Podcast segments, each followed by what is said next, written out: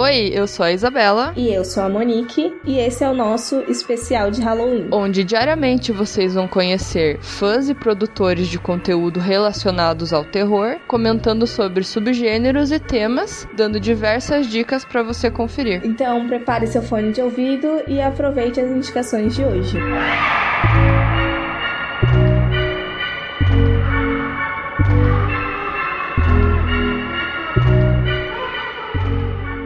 E aí, tudo em paz? Meu nome é Daniel, eu sou o criador do projeto Panorama do Terror, que é um projeto que é focado em cinema de terror contemporâneo, lançado de 2020 em diante. E eu também contribuo ocasionalmente com o Trash Modernizado e com o site Boca do Inferno. E hoje eu vou falar um pouquinho aqui sobre cinema de zumbi e vou mencionar mais especificamente dois filmes que são Hashtag Alive e A Noite Devorou o Mundo. São filmes bem recentes. Pois então, o cinema de zumbi, ele nasce num primeiro formato bem no comecinho do cinema de terror mesmo, com aquelas lendas haitianas que consistiam basicamente em feiticeiros removendo a alma das pessoas e tornando seus corpos uma espécie de carcaça vazia que seria então utilizada como uma espécie de trabalho escravo, né? Por muitos anos esse foi o, o conceito, a ideia de zumbi que existia atrelada a esse nome né? Foi com o Jorge Romero, uma coisa que todo mundo já sabe, o pai do cinema zumbi mesmo, que criou em A Noite dos Mortos Vivos essa premissa, essa proposta do morto-vivo canibal, né? Um cadáver que é reanimado por forças misteriosas e esse cadáver ele tem um desejo de consumir carne humana, né? Ele vai atacar outras pessoas buscando satisfazer essa fome, esse desejo, difícil saber o que, né? Principalmente principalmente quando a razão é tão oculta, como é o característico dos mortos-vivos do Romero. Isso foi um marco gigantesco na história do cinema de horror, né? Aí um dos principais, uma transformação muito grande que abriu porta para muita coisa que ressoa até os dias de hoje, tanto em termos de imagens, de ideias, de cenários, de propostas, como de cineastas também. Temos aí aquele ciclo de cinema bem gore, bem grotesco que surgiu na Itália por causa disso, em decorrência mesmo né, da influência do Romero. Nos anos 80, nos Estados Unidos também, vários filmes surgiram seguindo essa onda e, brincando com esse conceito, né? Eu acho que aí um dos grandes filmes dos anos 80 do gênero zumbis foi A Volta dos Mortos-Vivos, né? Que brincou com aquela questão dos miolos, né? Os, os mortos-vivos agora comem miolos, que é uma imagem que ficou tão, mas tão marcada na cultura pop que é uma forma de identificar os zumbis, né? Sendo que esse interesse de zumbis pelos cérebros é muito específico desse filme, assim, né? Não é uma coisa que você vai ver em The Walking Dead ou, ou em nada do tipo. Particularmente, eu cresci assistindo esses filmes que passavam no SBT, tipo A Noite dos Mortos Vivos, o remake principalmente, nos anos 90, é, A Volta dos Mortos Vivos, 1, 2, 3, e outros filmes um pouco mais obscuros, assim, e eles me marcaram muito, mas de certo modo, aquele ciclo que já veio nos anos 2000, que começou com Extermínio em 2002, Madrugada dos Mortos em 2004, que já trouxe esse zumbi mais rápido, mais veloz, ele marcou muito a minha adolescência. Foi o período em que eu me apaixonei mesmo pelo subgênero. Foi a época que eu cheguei aos quadrinhos The Walking Dead, alguns anos antes da série até. Então foi um, um subgênero que sempre me marcou, que eu sempre acompanhei muito de perto. Desde menino e na adolescência me tornei obcecado, assim, com a literatura de zumbis, quadrinhos de zumbis, com as diversas obras que existiam por aí. Esse movimento ali nos anos 2000 trouxe muito essa brincadeira, essa discussão, né, dos zumbis rápidos rápidos contra os zumbis lentos. Para mim são duas coisas válidas,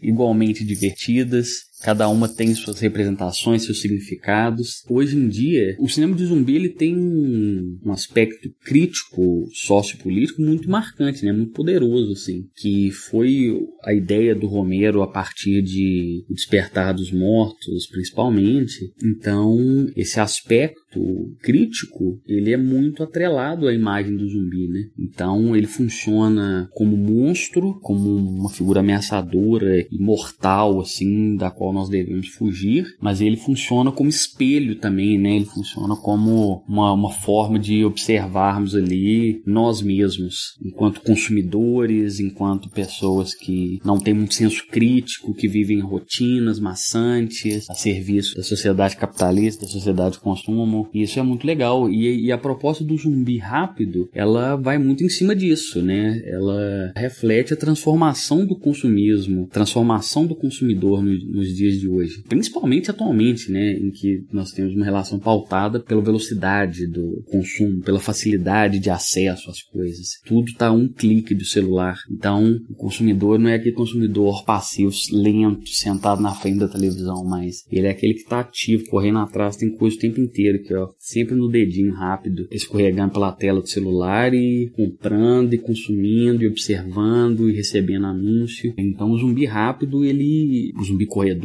né, ele tem esse papel que eu acho incrível, assim. Bom, dito tudo isso, eu sei que tem muita gente que tem um certo receio com o subgênero hoje em dia, né, que acha que ele tá meio batido, meio maçante, e eu já penso o contrário, assim, eu acho que a gente tá numa época que a gente só precisa encontrar as melhores formas de lidar com isso. Mas o cinema de zumbi ele continua aparecendo, continua saindo com muita frequência, sempre muita coisa interessante, e eu acho sim que existe muito, mas muito espaço para continuar desenvolvendo essas coisas. Dois filmes que me marcaram muito recentemente foram esses que eu, que eu citei no começo, né? O Hashtag Alive e A Noite Devorou o Mundo. É, a Noite Devorou o Mundo é um filme francês de 2018 ou 19, se eu não me engano, que é sobre um, um cara, um jovem que fica trancado num quarto depois de uma festa. Quando ele consegue sair de lá, ele percebe que todo mundo no lugar morreu e que a cidade, naquela madrugada, foi tomada pelos mortos-vivos. E aí ele precisa sobreviver trancado dentro do seu apartamento, sabe-se lá como, explorando e tal. E esse outro filme, Hashtag Alive, que saiu no Netflix essas semanas para trás, ele tem essencialmente a mesma premissa, que é um jovem sozinho no apartamento. Nesse caso já é um jovem um pouco mais antissocial, então ele estava sozinho por escolha própria, não foi um infortúnio igual no caso do outro. Mas ele também tem que lidar com essa questão, com essa ameaça dos mortos-vivos lá fora, enquanto dentro de casa ele precisa sobreviver, ele precisa das coisas básicas para sobreviver. Eu escolhi falar desses dois filmes porque eu acho que eles são, nesse momento de pandemia de 2020, de quarentena, de coronavírus, eles são filmes feitos quase sob encomenda, assim, para falar sobre esse tema porque eles são filmes que falam sobre o perigo que existe lá fora, sobre o risco que as outras pessoas representam, né? especialmente a gente que vive num país que o senso coletivo não é muito grande, né? Então você pode botar o pé na rua e a chance de topar com uma pessoa sem máscara e ser contaminada é gigantesca. Essa ameaça dos zumbis, dessa massa doente, infectada e que quer te, te destruir, é muito atual, é muito pungente, assim. E ao mesmo tempo, as pessoas que estão cumprindo a quarentena, cumprindo o isolamento, elas estão sendo forçadas a lidar consigo mesmo, né? A lidar com a própria solidão, a lidar com o estar em casa, com o ócio, com encontrar diversão, com encontrar passatempo, com pensar em como sobreviver ao mundo, né? sobreviver financeiramente, sobreviver sem a companhia dos entes queridos. E esses dois filmes, eles são isso, assim. Essa é a premissa, a mensagem desse filme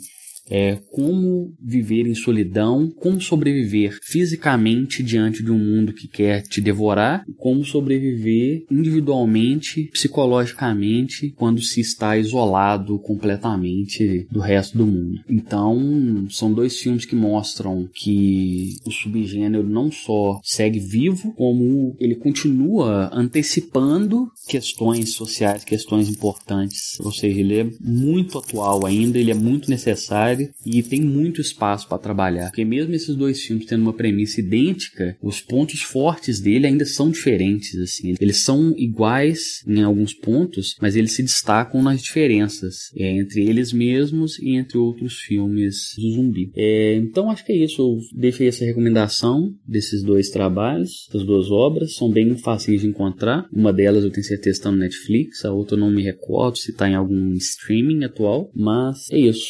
Fica aí também mim a minha campanha pró mortos-vivos, para quem acredita que o gênero tá fraco, tá acabado. É, minha recomendação é vamos olhar novamente para eles, porque tem muita coisa legal, tem muita coisa falando sobre o nosso mundo que a gente precisa ter clareza, que a gente precisa pensar um pouquinho sobre para ser capaz de admirar esse legado todo deixado, especialmente pelo Romero e por todos os outros cineastas e autores que têm trabalhado com os mortos-vivos desde os anos 60, né? Então é isso, valeu demais, obrigado pelo convite, as meninas aí do podcast e muito sucesso para vocês e até a próxima.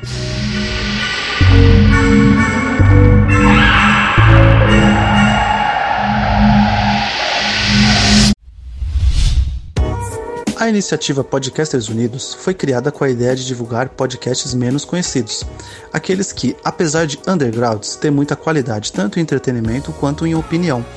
Por aqui você tem a chance de conhecer novas vozes que movimentam essa rede. Então entre lá no nosso Instagram, o arroba Podcasters Unidos, é só escolher e dar o play.